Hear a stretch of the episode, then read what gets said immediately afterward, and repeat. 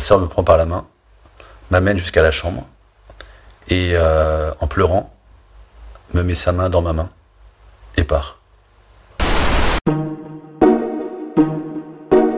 Quand dans sa vie on a connu une déflagration, on sait qu'on va être confronté à un choix. Continuer à vivre ou pas.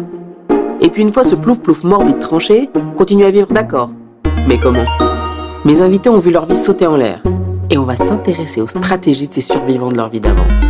Ils regardent dans le rétro et parlent sans tabou des histoires dingues qui ont fait briller leur vie. Qu'ils soient puissants, drôles, touchants, agaçants, secrets ou impudiques, ils ont tous en commun un truc dans le regard qui va s'entendre dans leur voix. N'attendez pas que la vie vous fasse une blague pour la dévorer. Venez, écoutez leurs histoires, pleurez, rire. Installez-vous confortablement. Et ça va bien se passer. Bonjour David. Bonjour Sarah. Euh, fin des années 90 et début des années 2000, euh, arrête-moi si je me trompe, euh, t'es un petit con fils de bonne famille. oui, tout à fait. Tu sais pas trop quoi faire de ta vie à Paris. Tu vas aux États-Unis, tu trouves un moyen de d'avoir un, un, permis de travail aux États-Unis. Et en très peu de temps, euh, tu passes de animateur dans l'équivalent de Euro Disney à, euh, à Atlanta à manager d'un restaurant ultra coté à Miami. Oui, c'est une période de ma vie que je ne regrette pas. Ouais. Euh, qui a été, euh, oui, une, une vie parmi les autres. Ouais. Et, euh, je ne la regrette en rien. Ouais, j'imagine. Et, et tu te projettes quand tu es là-bas, tu dis je reste 10 ans, tu t'imagines vivre ta vie aux États-Unis à ce moment-là? Je pense, ouais. Je voulais. euh, ouais, je, je veux vivre aux États-Unis, c'est mon rêve, de Ouais. vivre aux États-Unis. J'adore la mentalité américaine. Euh, Moi aussi. T'as raison. Et euh, j'ai construit, je, je suis parti de, de bien bas. J'ai commencé par des, des- des- du travail assez basique. J'étais voiturier, Ouais. puis j'étais bass boy, puis j'étais serveur. Et j'ai grappillé les échelons Ouais. pour finalement devenir manager. Et, euh, et j'ai construit ma fait de quoi être fier, quoi. Bah, être fier, je sais pas, mais je construisais ma vie. Ouais. Et euh, bon, je, je ne regardais pas ce qu'allait être demain, mais en tout cas, j'étais content de ma vie là-bas. Et un soir, tu passes faire un bisou à, à ta copine avant de, avant d'entrer chez vous? Oui, tout à fait. Je, bah, un soir, donc, je terminais. euh, je travaillais dans un autre restaurant où j'étais manager, un restaurant qui était différent, qui n'était pas porté sur la nuit, Ouais. qui était plus un restaurant gourmet tenu par un grand chef. Et euh, je sors un peu plus tôt du travail. Et là, je prends ma moto. Je me gare devant euh, l'ancienne euh, boîte de nuit où je travaillais, ou du moins le restaurant qui était rattaché. Ouais. Euh, et je bois un verre, j'achète une rose, je me rappelle, et je viens lui déposer une rose pour lui dire bonne nuit, à tout à l'heure. Hyper romantique. Je l'ai, oui, j'ai essayé de l'être en tout cas. et euh, donc je lui donne la rose euh, et je lui dis bah à tout à l'heure. Je prends la moto et je pars avec euh, le chef cuisinier. Ouais. Lui était en voiture, moi j'étais en moto. Et sur le chemin du retour, j'étais donc sur un- une grande artère. Quand je roulais doucement, d'après ce que l'on m'a dit, une voiture a grillé un feu stop. Une personne était en état d'ivresse et m'a fauché sur le passage. Et euh, depuis ce moment-là, je ne me rappelle plus de rien. Le trou noir. Et tu te réveilles combien de temps après ça et où? Je me réveille à l'hôpital. euh, je crois que c'était à peu près deux mois et demi, trois mois après. euh, car j'étais dans un premier temps dans un vrai coma, puis un coma provoqué. Un co- on t'a mis dans le coma pour pas que tu souffres? Exactement. D'accord. Parce que les, les complications, du moins le, le- Attends, mais euh, avant la complication, excuse-moi, qu'est-ce qui t'est arrivé concrètement? Bah, concrète, médicalement parlant, Ouais, on est en deux mots, sans entrer en détail, mais Bah, en deux mots, j'ai eu euh, la rupture d'une des plus grosses euh, artères du corps. Donc, euh, on m'appelle le miraculé là-bas parce que j'avais très très très peu de chances de vivre. Euh, ils ont tout essayé. Euh, ils ont raté dans un premier temps parce que c'était trop compliqué. Et finalement, euh, le chef, un grand professeur qui était là exceptionnellement, qui venait de New York, a tenté quelque chose en disant euh, Je ne le laisserai pas tomber, il est jeune, il a tout ce qu'il faut, il faut qu'il vive. Et il m'a sauvé la vie. Il a retourné une opération? Oui, il a réessayé une deuxième fois et il a réussi. Et quand tu te réveilles, euh, c'est quoi les, les premières choses qui se passent à ton réveil? Je me souviens pas de tout parce que j'étais dans un état second. Euh, j'avais quand même beaucoup, beaucoup de une morphine. Mmh. Donc, euh, on va dire choc frontal. Je me rendais pas trop compte de ce qui se passait. J'ai des flashs, des flashbacks de temps en temps, des, des souffrances, des choses difficiles. le fait que j'ai été attaché, par exemple, parce que j'arrêtais pas, comme j'étais en sevrage de morphine, qu'ils essayaient justement de, me faire passer à un niveau supérieur, donc de me sortir des intensifs. Euh, je ne supportais pas en fait, et j'étais en manque de morphine, et j'arrachais donc tout ce que je pouvais arracher, donc ils ont dû m'attacher. Et ça, je m'en souviens, c'est un, je pense, un traumatisme psychique qui est en moi et, euh, et, dont je me souviens. Maintenant, à la suite de mon, de mon réveil, ou du moins quand je suis passé, ou quand je suis sorti des intensifs. C'est les soins intensifs, tu veux dire? Tout à fait je me suis jamais posé la question, je ne vois pas, je ne voyais pas, j'étais aveugle, mais pour moi c'était comme si en fait mon subconscient l'avait accepté ou l'avait travaillé lors de mon coma, et euh, ça n'a jamais été un traumatisme. C'est-à-dire que tu te réveilles, tu vois pas, mais tu dis pas, euh, euh, tu, tu cherches pas à creuser ce sujet-là, tu te dis bon, donc tac, ok, je vois pas. Non. Je partirai avec cette, cette base-là. Oui, je me suis, je me suis pas posé la question. Et donc du coup, tes yeux ont. Enfin, tu as perdu la vue parce que ton visage a été fracassé. Exactement. En fait, il y a eu un traumatisme crânien très important qui a compressé euh, de manière bilatérale et neuroptique. Et donc, qui. Euh, bah, tout le conduit nerveux euh, en regard de la vision a été supprimé. D'accord. Et tu sors dans quel état? C'est-à-dire que tu marches, tu es prêt à revivre? C'est quoi le, dans quel état physique tu es à ce moment-là? Je suis très fragile. Euh, mieux évidemment que euh, qu'à la sortie des intensifs. Je marche, mais j'ai perdu beaucoup beaucoup de poids. J'ai réappris à marcher, à me tenir droit debout. Euh, j'ai suivi des, des, séances de kinésithérapie, d'ergothérapie, donc on m'a appris à retrouver de l'équilibre.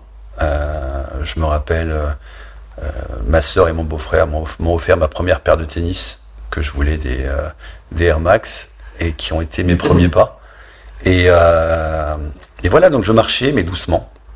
J'étais très fragile et il fallait que, euh, que je suive une rééducation pour me renforcer parce que j'avais perdu beaucoup, beaucoup trop de poids. Mais il se trouve que euh, tu as rencontré une amoureuse qui était kiné et que ça a été un genre de révélation pour toi. Alors oui, elle était ergothérapeute, exactement. D'accord. Comme dans les films, tu es tombé amoureux de ton infirmière, en gros. C'est plus ou moins ça. C'est la balade de Jim. Exactement. Donc je suis tombé amoureux de mon infirmière. Et on a vécu euh, 4 ans, 3 ans ensemble, un peu plus que 3 ans ensemble, euh, sous le même toit. Et on a construit, on s'est reconstruit tous les deux. Elle étant ergothérapeute, euh, ne rêvait qu'une seule chose, c'était refaire médecine et devenir médecin.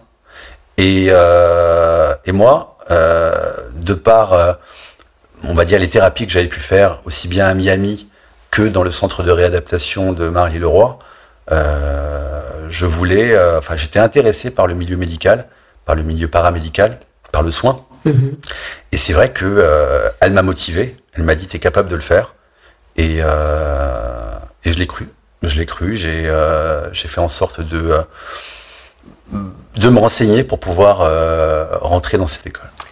Et il se trouve que pour des raisons de, des aléas de la vie amoureuse, vous vous séparez et que tu rencontres par l'intermédiaire d'une de tes patientes, euh, une nana géniale. Et ça a très bien fonctionné. Et ça a très bien fonctionné euh, parce que grâce à elle, euh, je suis tombé amoureux et j'ai eu deux enfants. C'est-à-dire que tu as eu deux grandes et belles histoires d'amour, mais c'est avec elle que, en un battement de cils, tu tombes amoureux, tu t'installes et tu fais des bébés. Exactement. Et donc la vie est douce. Vous travaillez tous les deux beaucoup vous faites des petits, et puis un jour elle t'appelle.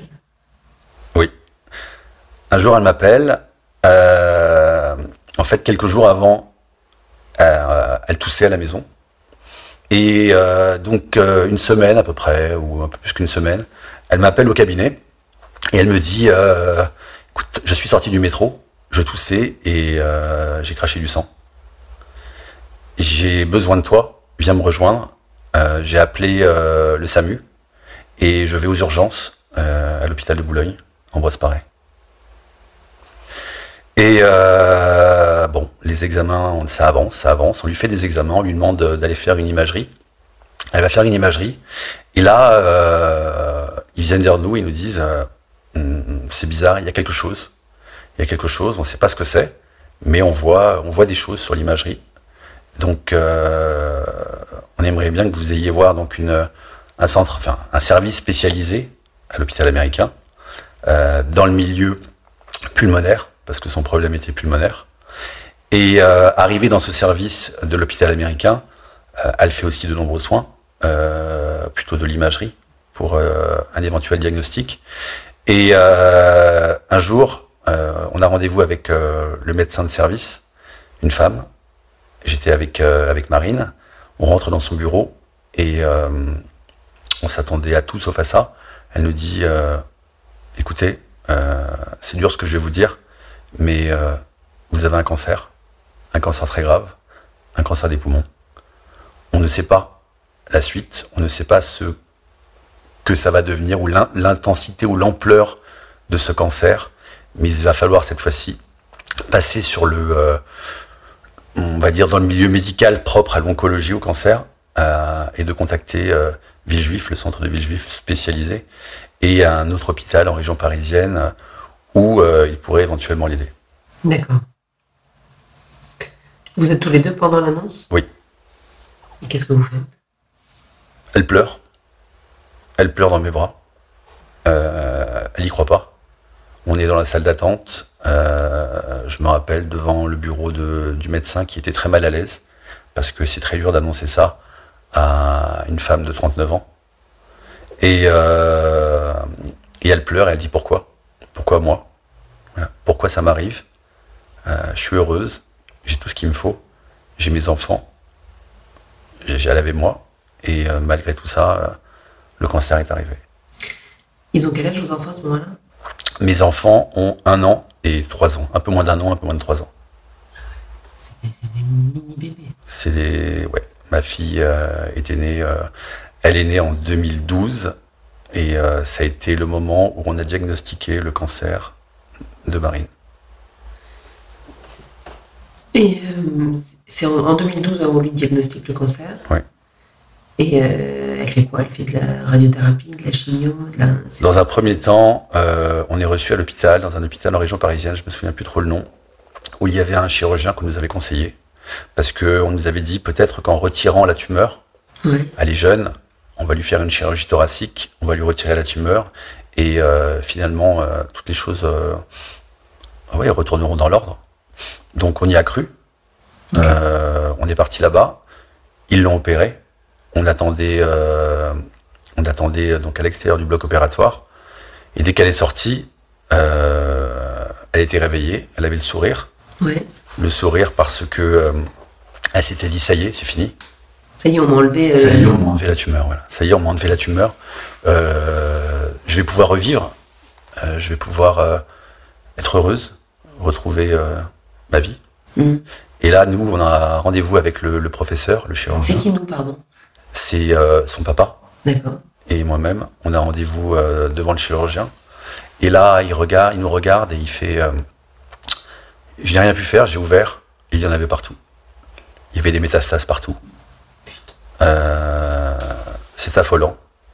Il y en a vraiment partout. J'ai retiré un tout petit peu, c'était juste pour. Euh, pour euh, un prélèvement, quoi. Voilà, un prélèvement pour avoir peut-être bah, une aide par la suite.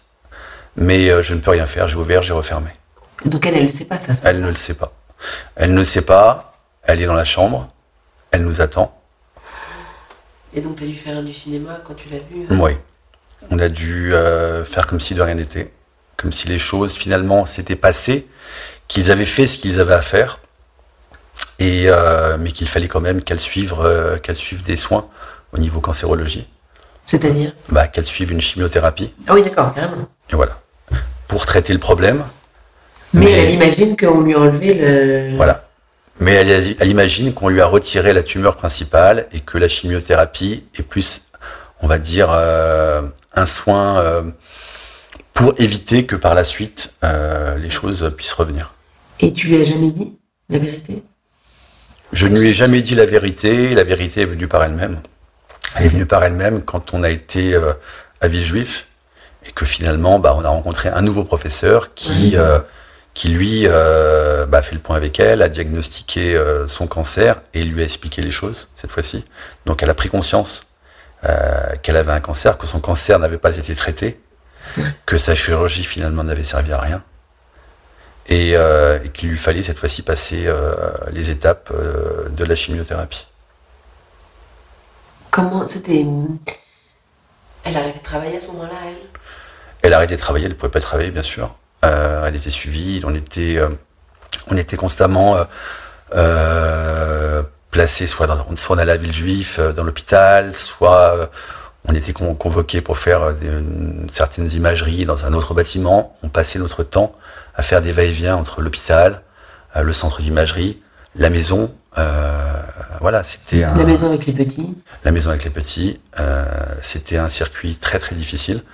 En fait, ça ne s'arrêtait jamais, on ne savait jamais parce que euh, un jour c'était blanc, un jour c'était noir, un jour on nous disait. Ah oui, il y a eu de l'espoir à des moments. Évidemment, il y a eu beaucoup d'espoir.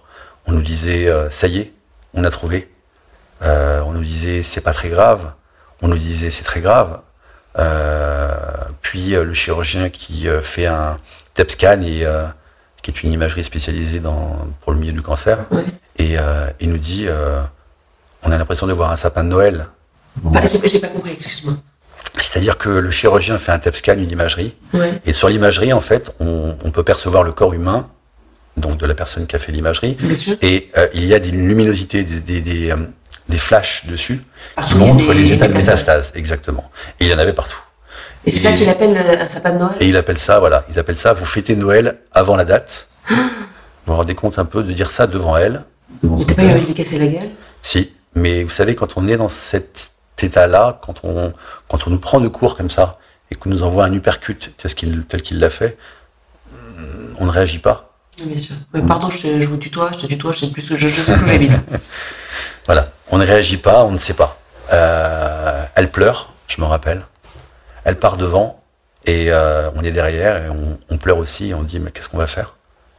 Et euh, Parce qu'il il donne pas d'espoir. Enfin, c'est quoi les perspectives qu'il donne à ce moment-là? Il donne des espoirs. Il ne... Non, il il a jamais dit on ne peut pas guérir le cancer, pas du tout. Ils sont toujours, ouais, ils sont toujours optimistes. Et elle rentre dans un protocole euh, expérimental. D'accord. Euh, elle est prise pour un protocole expérimental. On doit signer de multiples papiers. C'est fou. Les risques. les risques, etc. Donc on le fait. Et on repart sur du positif D'accord. il y a des chances, vous allez voir, euh, vous allez guérir. On, on lui le cancer va disparaître, oui. Euh, C'est on va tout faire pour. Bah, c'est irresponsable. Euh, ils mettent tout le, l'avancée de la médecine en avant Ouais. en disant tel protocole a guéri tel échantillon de personnes ayant la même pathologie, la même tumeur que vous avez. Donc ça donne énormément d'espoir. Vous êtes jeune, vous avez tout pour vivre. Pourquoi vous n'irez pas Pourquoi vous ne seriez pas guéri? Ouais. Donc, euh, on était positif, on était content. Et toi, tu bosses à ce moment-là? Et moi, je bosse à côté. Je m'occupe de mes enfants aussi. Euh, je n'ai pas le choix. Il faut bien euh, gagner sa vie. Bien sûr. Euh, et j'ai besoin de déconnecter un petit peu aussi. Mon travail, c'est euh, c'est ma vie. Mon travail, c'est le bonheur. Et, et comment ça évolue alors ça? Le Oui, cancer. Ouais, le cancer. Comment ça évolue? Euh, bah, Les choses euh, bah, sont toujours présentes, la chimiothérapie, les nombreux signes cliniques qui, euh, qui, ouais, qui font suite à la chimiothérapie, la perte de cheveux et toutes euh, les choses très très difficiles à vivre au quotidien. Oui. Et euh, elle fait un dernier euh, protocole. Euh, on essaie un dernier protocole. Mhm. Et là, ils disent qu'il y a des chances que ça fonctionne. Elle fait ce protocole. et bon, finalement, ils perdent. Enfin, ils, ils nous disent tout simplement on ne peut plus rien faire. On a tout essayé. Le cancer est trop important. Il y a de la, des métastases un peu partout. Et euh, elle est dans une chambre à l'hôpital de, de Villejuif. Et euh, le chirurgien nous voit à l'extérieur. Il y avait sa sœur il y avait son père et moi. Ouais. Et euh, il nous dit on peut plus rien faire. Euh, Qu'est-ce que vous voulez? Qu'est-ce que vous voulez qu'on fasse? Qu'est-ce que vous voulez qu'on fasse avec elle? Est-ce que vous voulez que qu'elle soit mise en palliatif, en soins palliatifs? Ouais. Est-ce que vous voulez qu'elle retourne à la maison?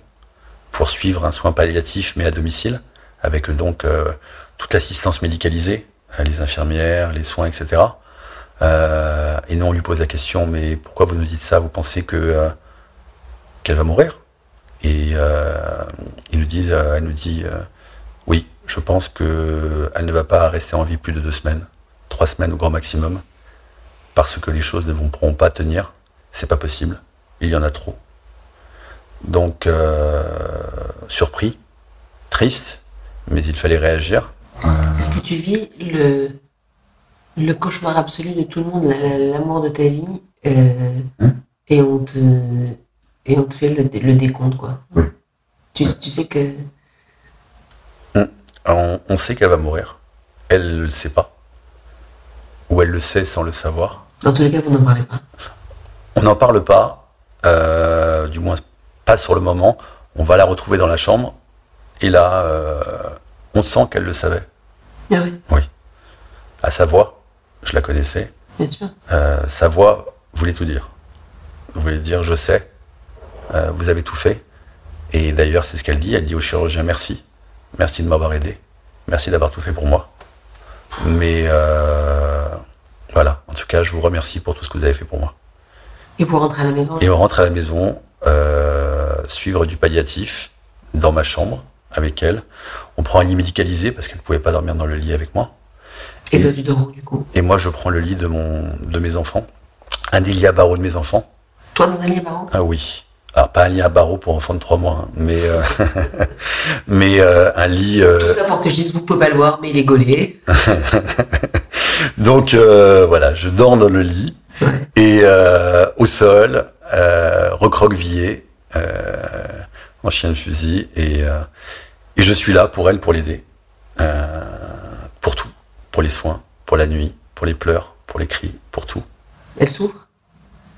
Elle souffre, euh, oui, elle souffre psychologiquement, mais euh, surtout qu'elle prend beaucoup, beaucoup de morphine, beaucoup de, de, de, médicaments qui finalement euh, la rendent un peu démente. Ça veut dire qu'elle n'est plus consciente de ce qu'elle dit, elle n'est plus consciente de ce qu'elle fait, ou à moitié, elle a des phases des fois de, de- de conscience, mais euh, c'est pas évident. Donc il faut, il faut l'aider. Il faut l'aider, il faut faire comme si euh, de rien n'était. Le plus important, c'est de tenir jusqu'au bout, c'est ce que je me disais de l'aider jusqu'au bout et euh, qu'elle fasse en- et de faire en sorte qu'elle souffre le moins possible. Et que tu lui fais à la fin de la vie la plus douce possible, quoi. Voilà, ce qu'elle voulait, être à domicile, c'était la chose la plus importante et ne pas la laisser dans un hôpital. Et tes enfants, ils sont où à ce moment-là? Mes enfants, euh, ils sont des fois là, des fois ils sont gardés euh, par ma sœur. Euh, Ils comprennent ce qui se passe? mon fils, oui. Ma fille, trop, beaucoup trop jeune, elle avait un an. Euh, mon fils, oui, mon fils se souvient de beaucoup de choses. Euh, il a des flashs et, euh, il a pressenti, il sentait la, sou- il sentait la souffrance de sa mère. Il sentait la, la- l'atmosphère qui régnait dans la maison.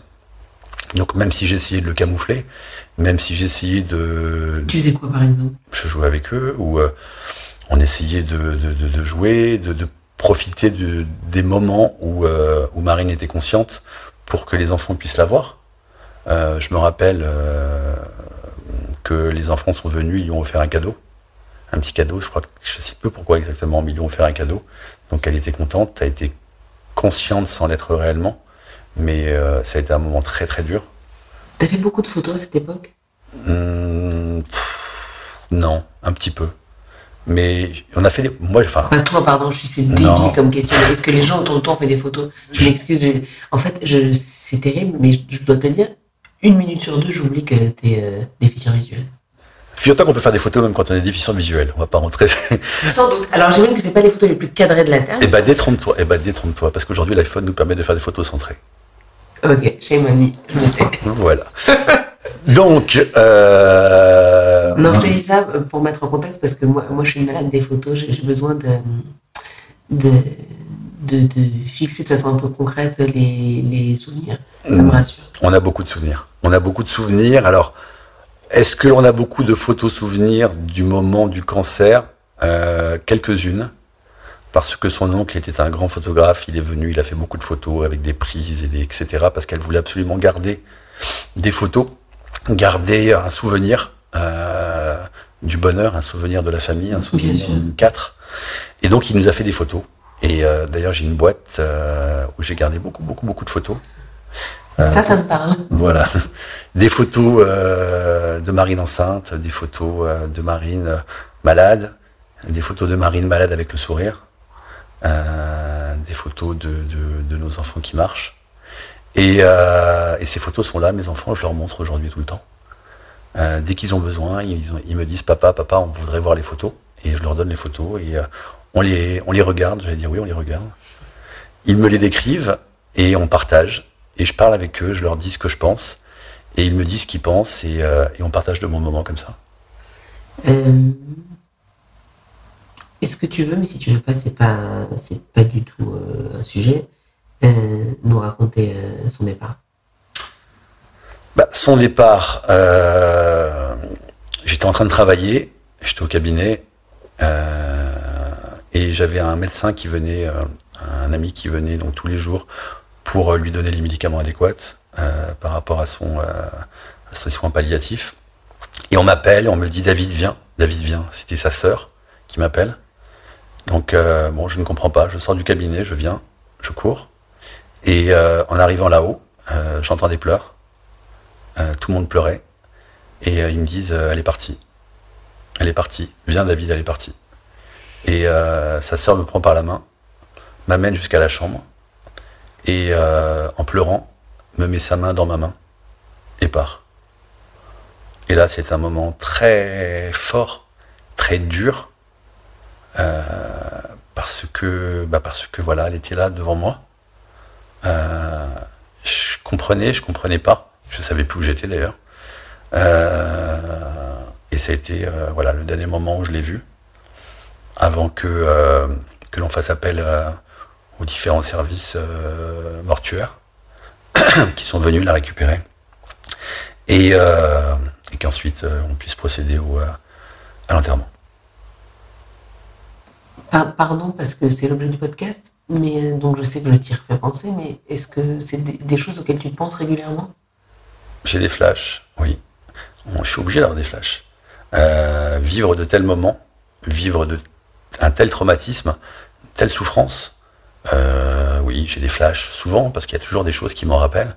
Même si j'ai déménagé aujourd'hui, euh, après avoir vécu quand même 4 à 5 ans euh, dans cette même maison, ça a été beaucoup plus dur pour les enfants comme pour moi, mais j'ai jamais réussi à partir. Je comprends. aujourd'hui, c'est plus facile, mais ça n'empêche que j'ai toujours des moments où je m'en rappelle. Alors, quand je, quand je regarde un film, quand je vois des choses difficiles, quand je vois des maladies, et pourtant, je suis euh, dans mon cabinet face à des maladies euh, régulièrement. Mais euh, ça n'a rien à voir. C'est, je sais pas, j'ai des moments où je me rappelle, il y a des moments où je m'en souviens, il y a des moments où je pleure, il y a des moments où je suis triste, il y a des moments où je regarde mes enfants, je souris, et, et je me dis que j'ai deux merveilles avec moi, et que ces deux merveilles sont le plus heureux au monde, et que je ferai tout pour les aider, et que je serai toujours là pour, pour les tenir et pour les rendre heureux ce qui est pour moi la chose la plus importante, malgré toutes ces choses horribles qu'ils ont pu vivre au quotidien. Tu pleures devant eux ou tu fais attention à, à, être, comment dire, à pas montrer un peu de, chagrin pour pas, pour pas les, je, les angoisser? je, cache rien. Je cache rien. Je me suis toujours juré avec euh, mes enfants de ni leur mentir, ni leur cacher quoi que ce soit. Si je veux pleurer, je pleure. S'ils veulent pleurer, ils pleurent. S'ils veulent m'en parler, ils m'en parlent. Il me pose des questions des fois de temps en temps, euh, à table ou n'importe où. Pourquoi si? Pourquoi elle est partie? Euh, euh, Qu'est-ce qui s'est passé? Est-ce qu'elle a eu mal? Est-ce qu'elle a eu ci? Est-ce qu'elle a eu ça? Je leur réponds à tout. Je ne cache rien à mes enfants. T'es une amoureuse? Oui. J'ai rencontré Lisa. elle m'a changé la vie. Jusqu'à le jour où je l'ai rencontrée, il y a maintenant presque trois ans, euh, j'étais enfermé dans une espèce de bulle, une bulle de protection, parce que euh, je vivais des moments si difficiles, je devais tellement faire de choses que euh, je ne pouvais pas me permettre d'être dans la sensibilité ou dans le dans l'hypersensibilité. Je me camouflais, je me protégeais. J'avais trouvé un moyen quand, tout est arrivé, quand, quand Marine a souffert ou souffrait, euh, j'arrivais à faire ce que j'appelais moi le switch off, que j'explique d'ailleurs à mes patients, en expliquant que justement quand j'étais pas bien, c'était tellement dur, tellement dur à vivre que euh, je mettais l'interrupteur off et euh, j'étais dans une espèce de bulle de protection qui faisait que je n'entendais plus rien. Alors déjà que je ne vois rien, mais en plus je n'entendais plus rien non plus. Donc il ne me restait plus grand-chose à part l'odorat. Mais euh, voilà, j'étais complètement enfermé.